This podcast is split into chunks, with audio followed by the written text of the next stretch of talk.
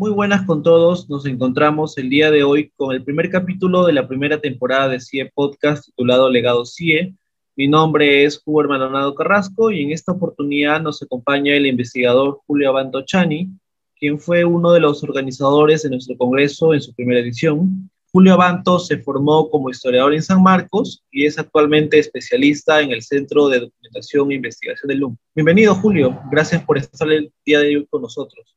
Muchas gracias también por la invitación de ser parte de este podcast que nos permite conocer acerca de la experiencia y la importancia que tiene el Congreso Internacional de Estudiantes de Historia y poder articular estas experiencias y aprendizajes en ya más de 10 años de, trabajo ininterrumpido por parte de los estudiantes de la Escuela de Historia de nuestra alma mater, que es la Universidad de San Marcos. Más bien, gracias a ti, Julio, por acceder a, tener esta entrevista para hablar un poco sobre los orígenes de ese congreso y también para conocer un poco sobre su historia y también la tuya, ¿no?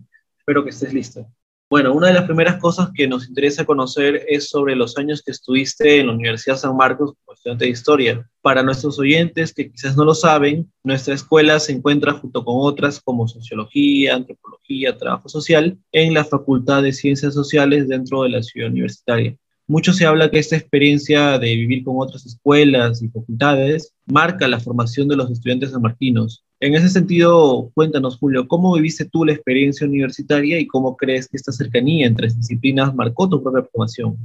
Generación, en la base 2002, estamos hablando de el fin de toda una época que fue el gobierno de Alberto Fujimori. Yo ingreso el año 2002 hay aires de renovación en la Facultad de Ciencias Sociales. Eh, se implementa el nuevo plan de estudios, que es eh, lo que se denomina el integrado, donde pues, se cambia el régimen de anual a semestral.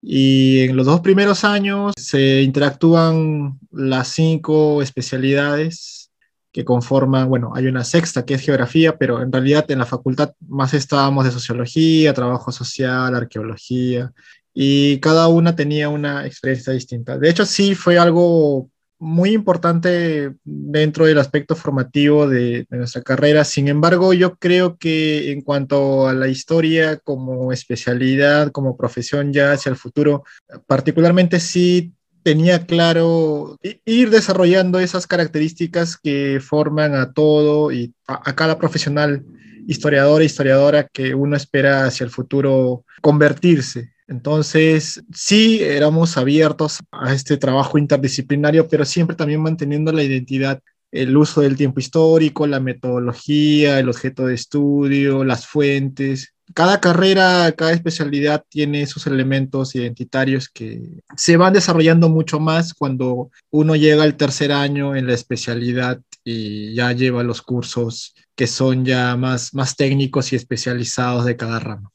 Comprendo, estimado Julio. Aunque las situaciones eran diferentes con la nuestra, igual veo que también los cursos integrados sirven, al menos en nuestros primeros años, para dar ese acercamiento junto con otras, otros compañeros, otras escuelas, ¿no? Yo quería hacerte una consulta respecto a los centros de estudiantes, quizás como espacios académicos o debate político, quizás otros lugares extra de convivencia. ¿Cómo estos influyeron en tu época y a ti mismo, ¿no? ¿Cómo lo percibiste tú esta época y cómo crees que ayudó a tu formación como, como historiador, quizás? Es que dentro de la vida académica hay eh, diversas dimensiones. Hay ese plano político, organizativo, que son los centros de estudiantes, pero hay otros también culturales, académicos. Entonces, no necesariamente eh, ese aspecto de los centros de estudiantes era algo magnético que centralizara la atención de los estudiantes durante esa época. Los centros de estudiantes empezaron a reconstituirse después de la, del año 2000, digamos, no tenía una convocatoria amplia, masiva. No sé si eso ha cambiado. Bueno, hay un centro de federado que en mi época no existía, solamente había un centro de estudiantes pero siempre había esa relación, al menos con lo que va a ser el CIE más adelante, era una relación comunicacional, no adscrita, digamos, no era parte de, pero ya eso va a ir cambiando hacia el tercer CIE.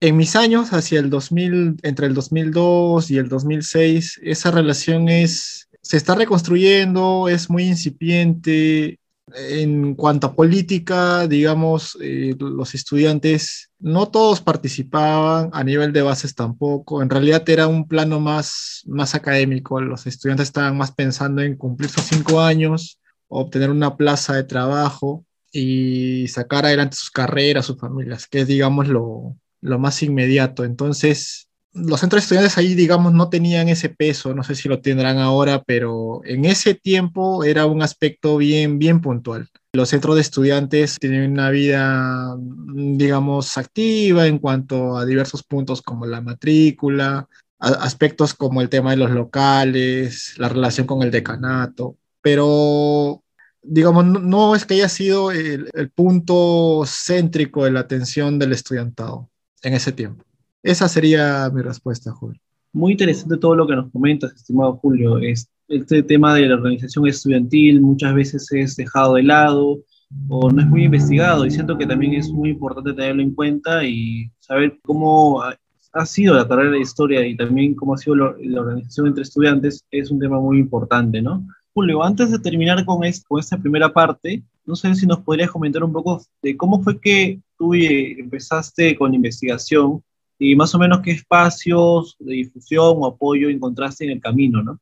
Yo más estaba expectante de llegar a tercer año y ver temas de la especialidad. Había esperado mucho por la Escuela de los Anales, se había hablado mucho de marxismo, neoinstitucionalismo. Entonces yo como futuro profesional quería ver qué herramientas, qué recursos tenía para formarme como estudiante y sobre esa base plantear estudios, investigaciones, porque mi meta siempre fue eh, trabajar temas de la guerra del Pacífico.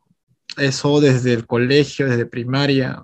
Me acuerdo que me formé con los libros de Elías Toledo, Morales Castillo y otros textos que no recuerdo ahora, pero eran libros de historia para el colegio. Pablo Macera también me acuerdo que leí y eso influyó mucho. Entonces yo estaba muy expectante más de, o sea, aproveché el integrado para conocer otros autores, otras metodologías, pero quería conocer más de la identidad del trabajo, del quehacer histórico. Entonces Recuerdo mucho las clases del profesor Carlos Contreras Carranza en metodología de la historia. Llevamos dos semestres y nos indicó lo básico que debemos saber como historiador, ¿no? Para poder fijar temas, tener como mínimo un espacio y un tiempo delimitado para poder investigar. En realidad, recuerdo muchos buenos profesores de la especialidad de la escuela que, que fueron formados. Recuerdo mucho a la profesora Borja, al profesor Maldonado, al profesor Puerta, al profesor Valdemar Espinosa. Y cada uno desde sus, sus cursos nos dejó una huella y creo que eso particularmente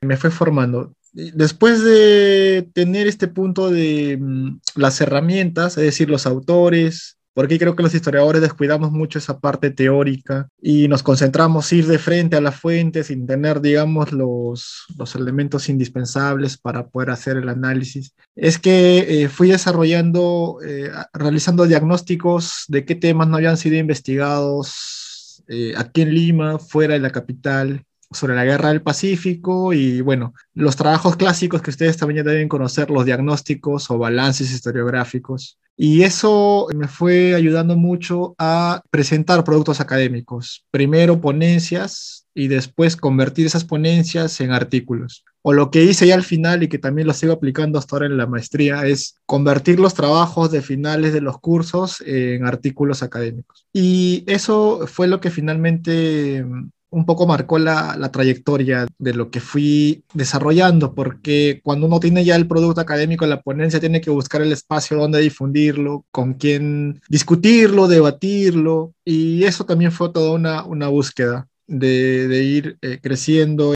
sobre todo recibiendo críticas que era lo que más me interesaba, más que, digamos, saludos de apoyo, sino me interesaba mucho más la crítica para poder mejorar la propuesta académica, sea un artículo, una ponencia o más adelante la tesis y finalmente los libros. Esa sería mi respuesta, Julio. Muy bien, creo que podemos ir a un corte por ahora y volvemos con la segunda parte de, de esta entrevista.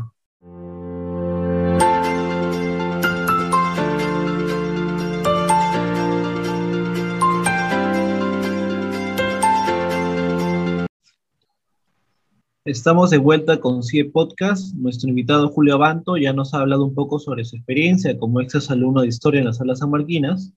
En esta segunda parte de la entrevista quisiéramos conocer un poco sobre la participación que tuviste, Julio, cuando eras estudiante en eventos académicos, especialmente en el CIE, ¿no? Muchas personas cuando son alumnos de universidad tienen en mente participar en congresos, ya sea como asistentes, algunos ayudantes, a veces de ponentes, pero muy pocas veces como organizadores. En ese sentido, cuéntanos, ¿cómo se inició tu experiencia en eventos académicos y cómo fue que llegaste a ser parte del primer CIE?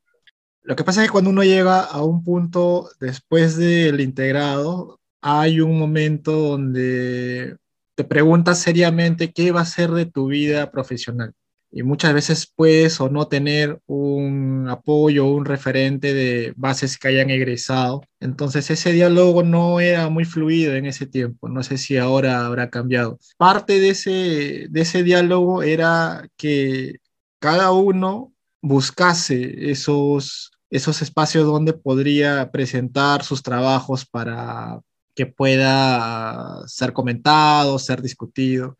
Y como bien mencionas, de hecho, hay una evolución desde que uno es asistente a un evento, ponente después y finalmente organizador.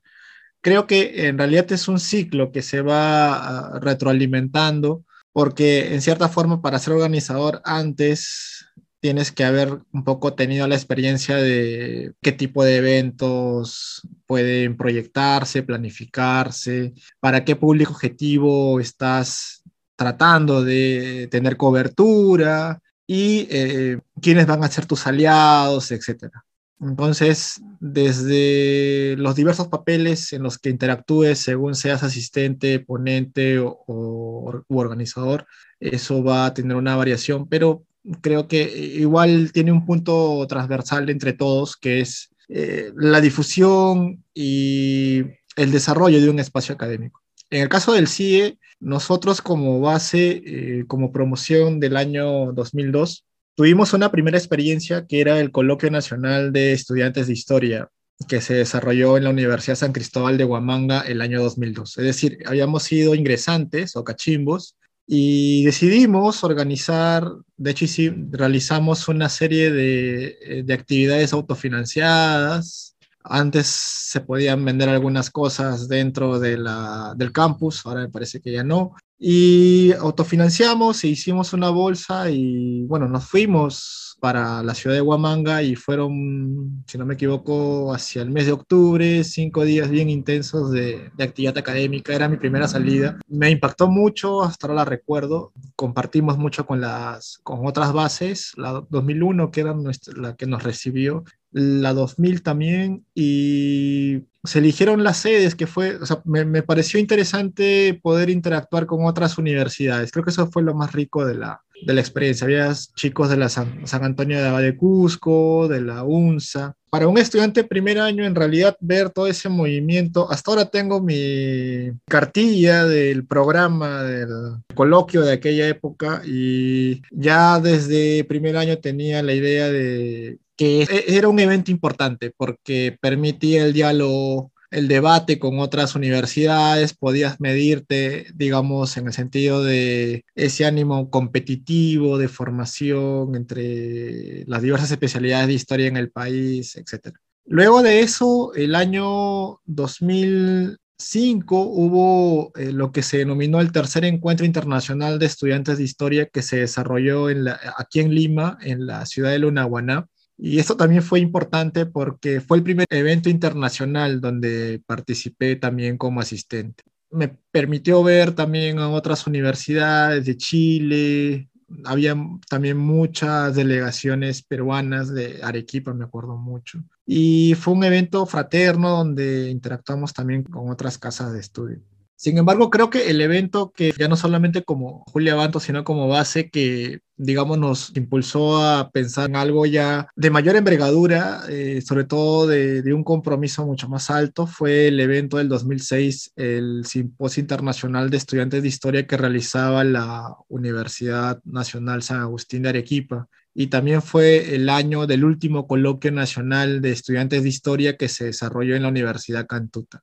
Aquí sí tomamos una decisión porque de este coloquio, cuando digo el último coloquio nacional de estudiantes de Cantuta que se desarrolla en la Universidad Nacional de Educación, en realidad fue el último. De hecho, creo que se reactivó hacia el año o sea hace cinco años, si no me equivoco, se ha vuelto a retomar los coloquios nacionales, pero hacia el 2006 eso se suspendió y lo que nos preguntábamos como promoción era si Arequipa tenía su evento, si la Universidad Católica, sus estudiantes también tenían su evento, el coloquio internacional, y la Universidad Villarreal con Coesco, entonces, ¿por qué San Marcos no podía tener un espacio? Cuando nace el, el CIE, nace como parte de una iniciativa, de una base. Entre comillas, éramos una base mayor ya para el año 2007, estábamos ya saliendo, si es que no habían salido casi todos, y nació la idea. Finalmente se formaron las comisiones, por otro lado también se hizo un acercamiento con las autoridades, recuerdo que el director de escuela era el profesor Quirós y el caso del decanato también me parece que era el profesor eh, Bernardino. Entonces, en, en, esos diversos niveles se empezó a estructurar el proyecto, se empezó a dar forma, no teníamos antecedentes, no había documentación, entonces fue en cierta forma algo novedoso para esa época, innovador también en la medida en que teníamos que articular trabajo con otras bases menores, si se puede decir, siendo la más cercana la base 2005, que finalmente es la que va a heredar y la que va a organizar el coloquio 2. Lo que tomamos como acuerdo en aquella época era que tomamos la decisión en que sí debía haber un evento propio de los estudiantes de San Marcos, que su frecuencia debería ser cada dos años y San Marcos, por toda la historia que tenía, por su fundación en 1551, iba a ser, de todas maneras, iba a tener esa, esa respuesta en el extranjero. Eh, y eso también nos íbamos a encargar de impulsar, de promover para que haya mayor, mayor respuesta de los estudiantes de fuera. Una vez que se conforman las comisiones, yo era un alumno de apoyo de la comisión académica, quien la dirigía, en este caso eran, estaba Walter Zúñiga, quien era el coordinador de esta comisión, pero a la salida de uno de los integrantes de la comisión organizadora, él se convierte en coordinador de relaciones públicas y a la vez presidente del CIE, del primer CIE, y yo me convierto en el coordinador de la comisión académica. Y además se suman Carlos Yanak de la Comisión de Economía, Fátima Quispe eh, de la Comisión de Logística y Vladimir Uñapilco de la Comisión de Difusión. Entonces somos los cinco quienes hemos estado desde el 2007 hasta octubre del 2008 que finalmente eh, se lleva a cabo el, el CIE en, la, en el Centro Cultural de San Marcos, más conocido como La Casona. Paralelamente yo también había estado en el comité asesor ahora me parece que ha cambiado de nombre con la nueva currícula o la ley universitaria entre el 2007 y 2008 y ya me parece que hacia el 2009 se aprueba una nueva currícula en la que ya no estuve presente y la aprueba otro estudiante. Entonces, esa fue la, la trayectoria. Desarrollamos actividades en el marco de la planificación del primer CIE. Hay una primera fase que es la del planeamiento, donde desarrollamos actividades pre-congreso, motivando eh, el interés de convocar a los mismos estudiantes de la escuela, de otras escuelas, además de buscar hacer alianzas. Creo que ahí hay un trabajo importante de Guillermo Fernández que ha hecho una recopilación de la producción de las ponencias, las ha clasificado y organizado en torno a las primeras ediciones del CIE. Para ese momento, en el año 2007, el CIE es completamente autónomo y es dirigido por la base, pero sí eh, reporta, sí hace su balance y como parte de esas actividades previas que les mencionaba, se busca mucho el tema del financiamiento, se buscan aliados, hacen actividades pre-congreso, cada comisión empieza también a trabajar, la comisión académica en la que estaba empieza a recibir las ponencias, se empiezan a clasificar eh, y ahí en la comisión académica tuve el apoyo de Gerardo Trillo, quien está ahora en la Biblioteca Nacional del Perú, Daniel Franco, Juan Ramírez, que es profesor ahora en la Universidad Ricardo Palma, Antonio Chan, quien va a ser el siguiente comisionado académico en el segundo CIE, entre otros. Entonces, allí hay un trabajo muy importante en la comisión académica de empezar a, revisar los, las ponencias, empezar a clasificar, y fue en realidad todo un trabajo muy difícil porque era autofinanciado, había tiempo que dedicarle. En realidad fue un, un trabajo que fue en cierta forma muy sacrificado, muy pesado también, pero estábamos con la energía de que sabíamos que hacia adelante ese evento iba, iba a dejar huella y todo este desenvolvimiento y valía la pena y el sacrificio también.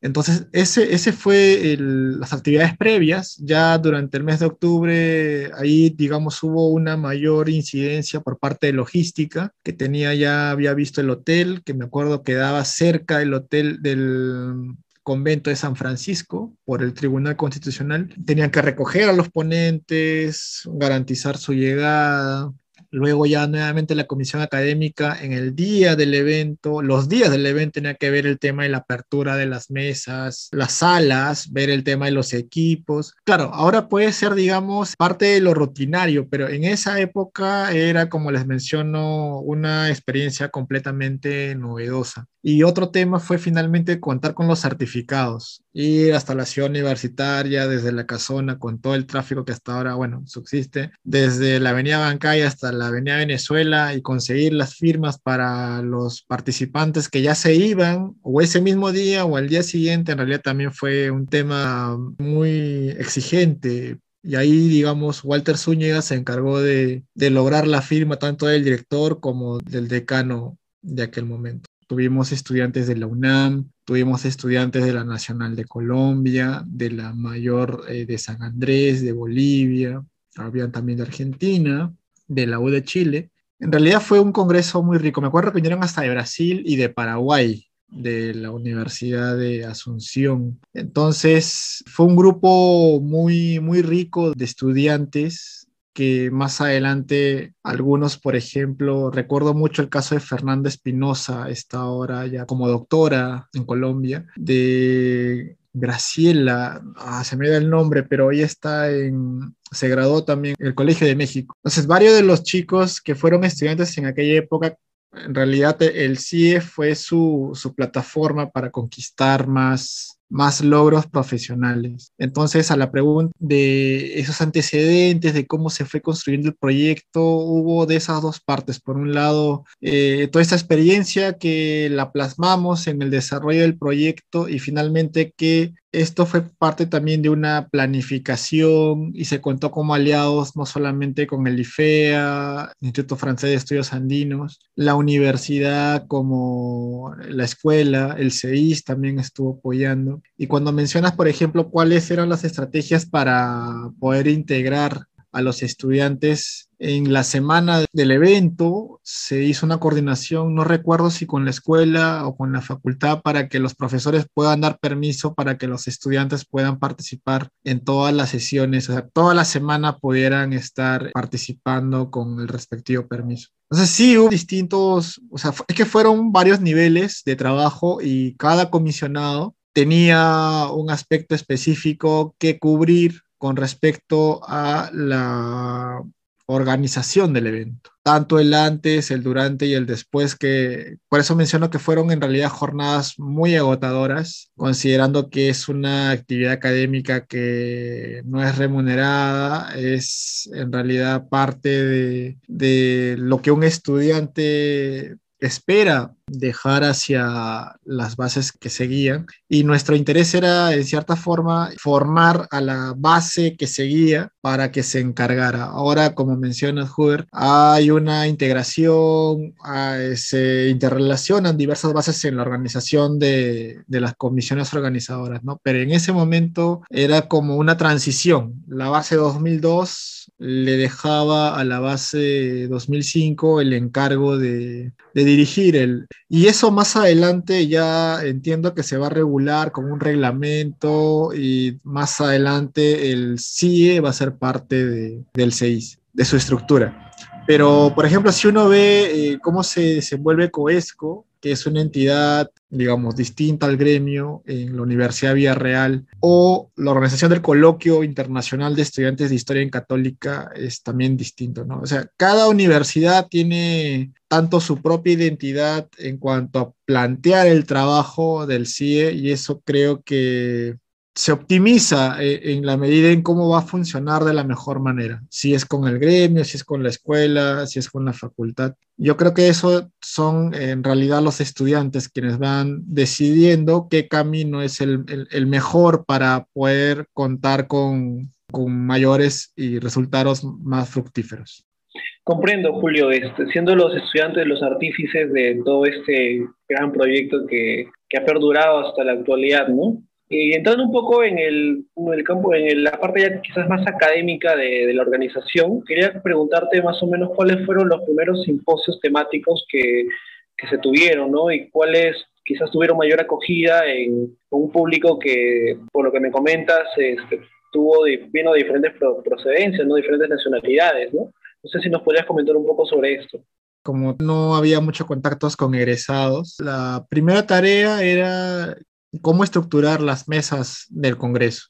Habíamos tenido esas participaciones en el CIE de Arequipa, en COESCO y en, el Colegio Católica. Y digamos, el, planteamiento eran las especialidades de la historia, es decir, historia política, historia social, historia económica. Y luego ya en un plano más temporal, temáticamente hablando, ¿no? Historia pre-inca, historia incaica, colonial, de la república, etc. Sin embargo, lo que también veíamos era cómo ir motivando a los estudiantes en aquella época. Y lo que veíamos en el precoloquio, frente, por un lado, al vacío que tenía eh, la falta de contacto con bases egresadas, era tener una base de datos o un listado de profesores que puedan acompañar el proceso de trabajo, sea como ponentes, comentaristas, asesores. Y para eso nos sirvió los eventos previos. Y uno de los de esos eventos fue,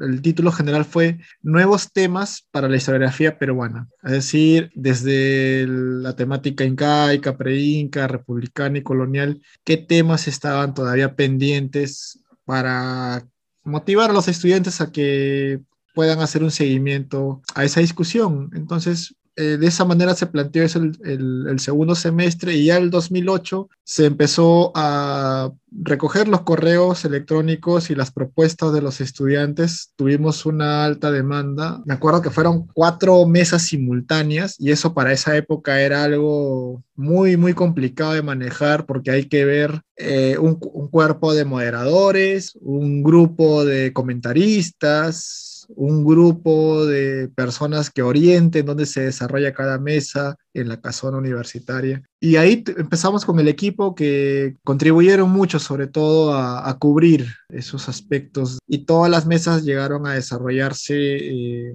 de la mejor manera. Allí el, uno de los actores claves fue el presidente Walter Zúñiga, quien se encargó de que la casona nos pueda dar de forma gratuita porque antes se alquilaba los espacios por hora. Entonces, el alquiler de espacios y de equipos, eso para un estudiante era inalcanzable por los montos que tenían. Si más no me, no me equivoco, eran 90 soles por hora. Y esa, ese monto era muy difícil de cubrir, tomando en cuenta que eran cuatro salas simultáneas. Entonces, una vez que se recogen las ponencias, se evalúan, se les da la respuesta. Bueno, ya después de darle la respuesta, ya pasan con logística a coordinar para el tema de ver sus boletos, eh, las constancias para que les den permiso a los estudiantes para viajar, etcétera. Entonces, esa parte de, de, la comisión académica también fue, fueron meses de trabajo. En esa época, por ejemplo, ya como una anécdota, no había internet masificado como ahora, ¿no?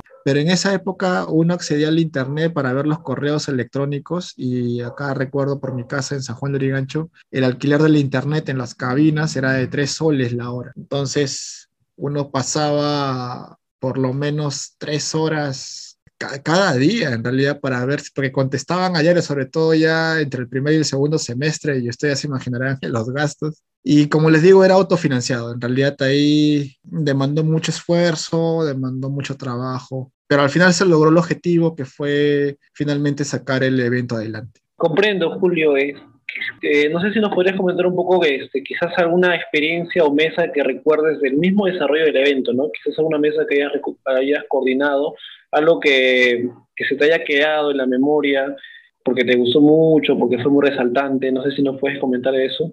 En realidad fueron muchas mesas, pero la que me acuerdo con el ánimo así vivo fue la mesa de estudiantes. Eh, estaban los representantes tanto del Perú como del extranjero y eh, el debate era sobre la realidad latinoamericana y recuerdo mucho que desde diversas ópticas, como finalmente habían puntos en común a pesar de las distintas procedencias. Y eso me llamó mucho la atención, sobre todo desde el plano académico.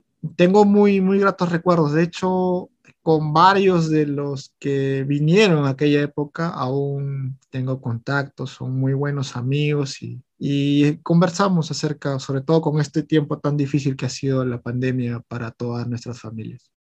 Interesante, estimado Julio, lo que nos cuenta sobre, en realidad, todo lo que conlleva eh, organizar un, un, congreso, ¿no? Y más aún si es de talla internacional y más aún si es la primera vez, ¿no? Eh, creo que esto nos es de mucha ayuda tanto a nosotros, los organizadores del Congreso, como también para nuestros oyentes, que son estudiantes de San Marcos y muy probablemente en algún momento de su vida eh, formen parte de una organización de Congreso, ¿no? O también del propio CIE. Vamos un corte y regresamos con la tercera y última parte de esta entrevista.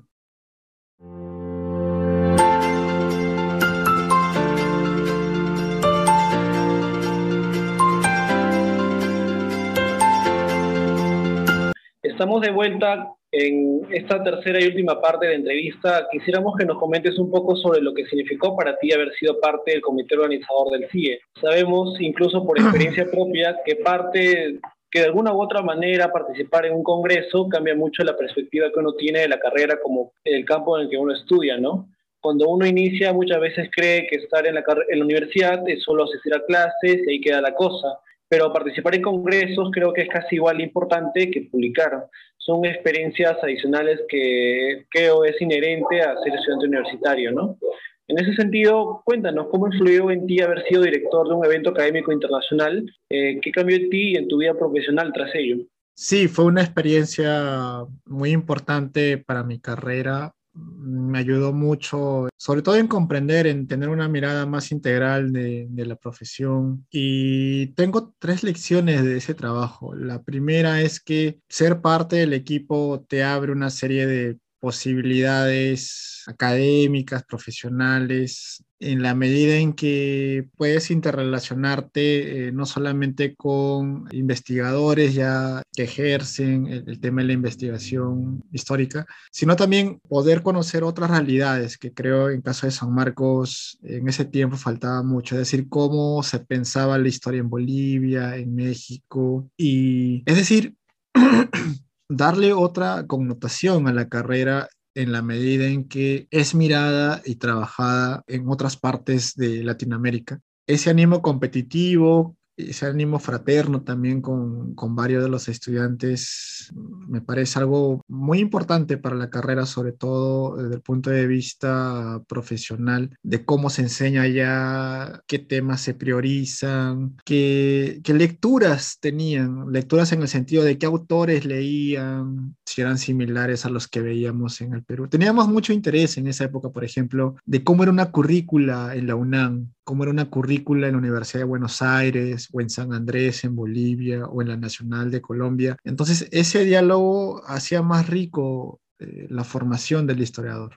Esa es la primera idea que quería rescatar de la potencialidad del evento para poder construir esta identidad en la formación de los futuros investigadores. Lo otro que me di cuenta, en, lo segundo es, en esa línea, es digamos, mirar ya más eh, seriamente el, aspecto del egreso, el aspecto del ejercicio profesional una vez que concluye uno la carrera. Eh, mencionaba mucho el tema de la ausencia de ese diálogo con los egresados, que me parece que es un problema permanente que la escuela ha intentado resolver, pero son iniciativas que lamentablemente se complican de continuar. Entonces, en el caso de ese trabajo, considero que nos permite, nos permitía ver a quienes tenían más interés de desarrollar el tema de la investigación, cuáles eran esos eh, centros que uno podía aspirar más adelante. Por ejemplo, el tema del servicio diplomático, son tres sanmarquinos historiadores que están dentro del servicio diplomático y que no es muy explorado por la universidad. Es decir, nos forman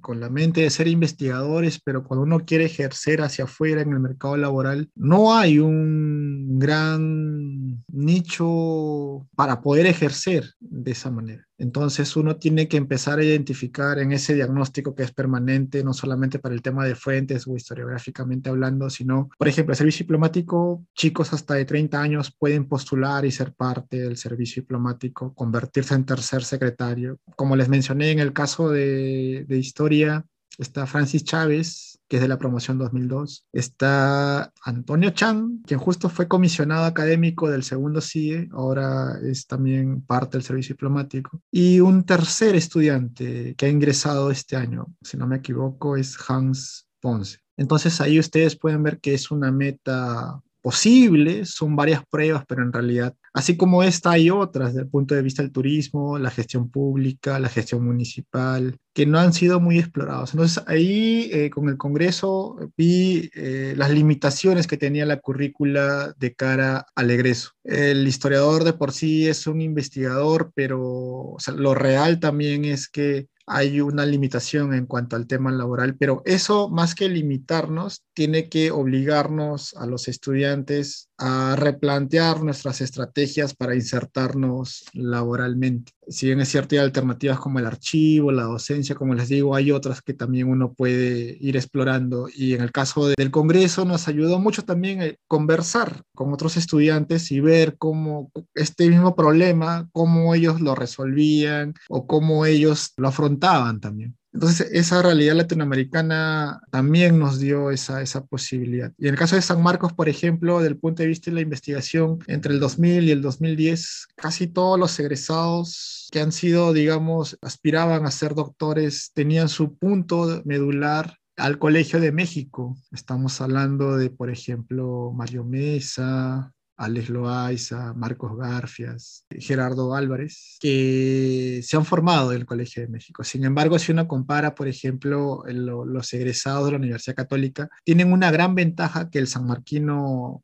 ha desdeñado, ha subestimado y eso le está costando perder oportunidades. Me estoy refiriendo al dominio del idioma inglés. Ustedes dirán, pero eso qué tiene que ver con el Congreso tiene mucho que ver en la medida en que mm, como señala el artículo de Fernández, el Congreso en realidad es un semillero. Muchos de los que participan con sus ponencias son parte de esa generación que más adelante va a tener una mayor presencia, sobre todo quienes continúen en sus temas de estudio, en sus trabajos de investigación. Entonces, en el caso de la Universidad Católica, casi todos han ido a Estados Unidos. Entonces, si ustedes mapean ¿Cuántos historiadores sanmarquinos, después del Colegio de México, cuántos han ido al extranjero en, una, en, idioma inglés? Van a encontrar solo tres en Estados Unidos. Renzo Aroni, que es de la 2002, que estuvo en la Universidad de Davis y ahora está en la Universidad de Columbia en Nueva York. Está Luz Huertas y está Miguel León, que son de bases anteriores al año 2000. Son tres nada más para que ustedes vean el nivel competitivo que es muy fuerte afuera. Y ahí te das cuenta en realidad en, los congresos cuando interactúas con otros. O sea, la idea es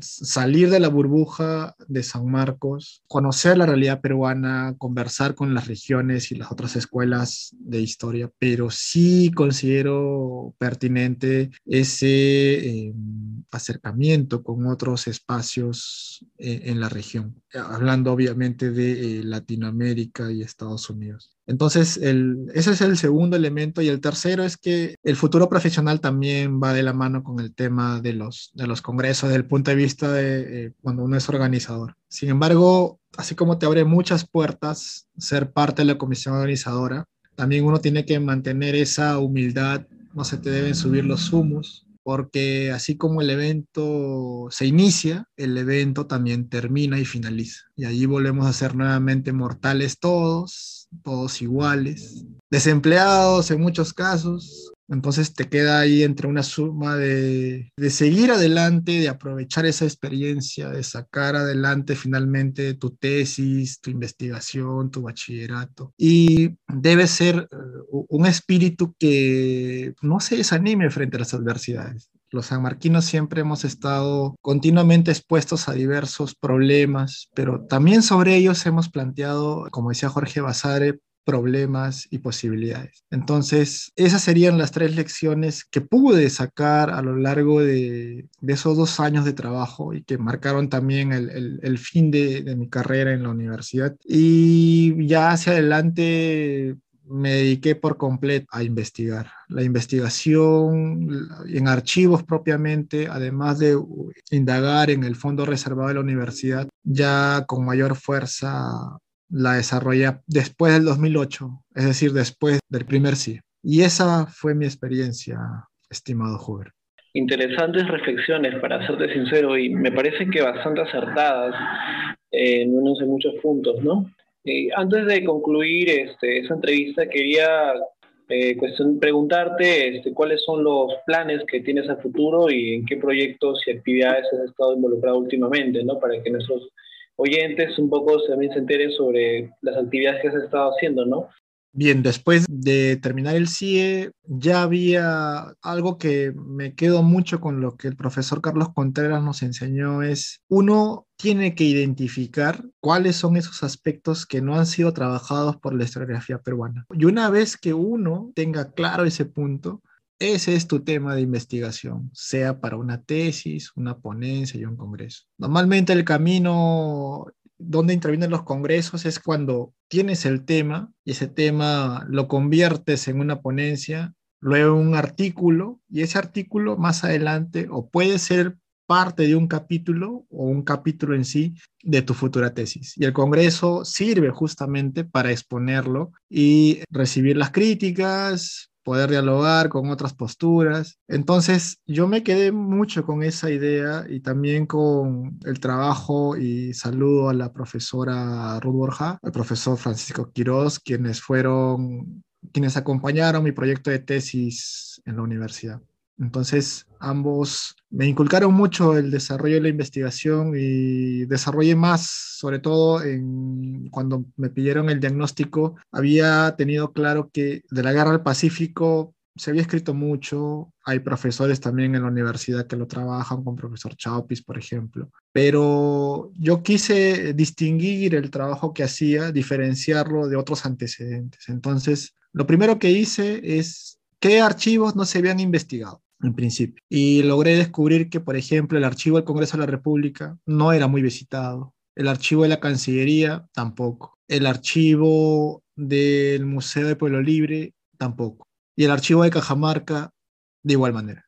Entonces, lo que hice fue atar los cabos integrar la información del periodo que finalmente desarrollé para la tesis y que está en cibertesis y que fue, eh, digamos, la base del libro Encarando el Desastre. La tesis finalmente la sustenté el año 2011. Y parte del aporte, pienso, es, es la información inédita con la que contribuyen para la tesis de los archivos que les he mencionado. Y ahora ya para la maestría en la Universidad Católica estoy desarrollando la tesis sobre historia diplomática y política internacional, el papel de las embajadas peruanas en América y Europa durante la Guerra del Pacífico. Es decir, son seis años de analizar entre el 79 y el 83 los movimientos de las embajadas peruanas en Buenos Aires, Río de Janeiro, La Paz, Washington, París y Londres y San José de Costa Rica en una visión global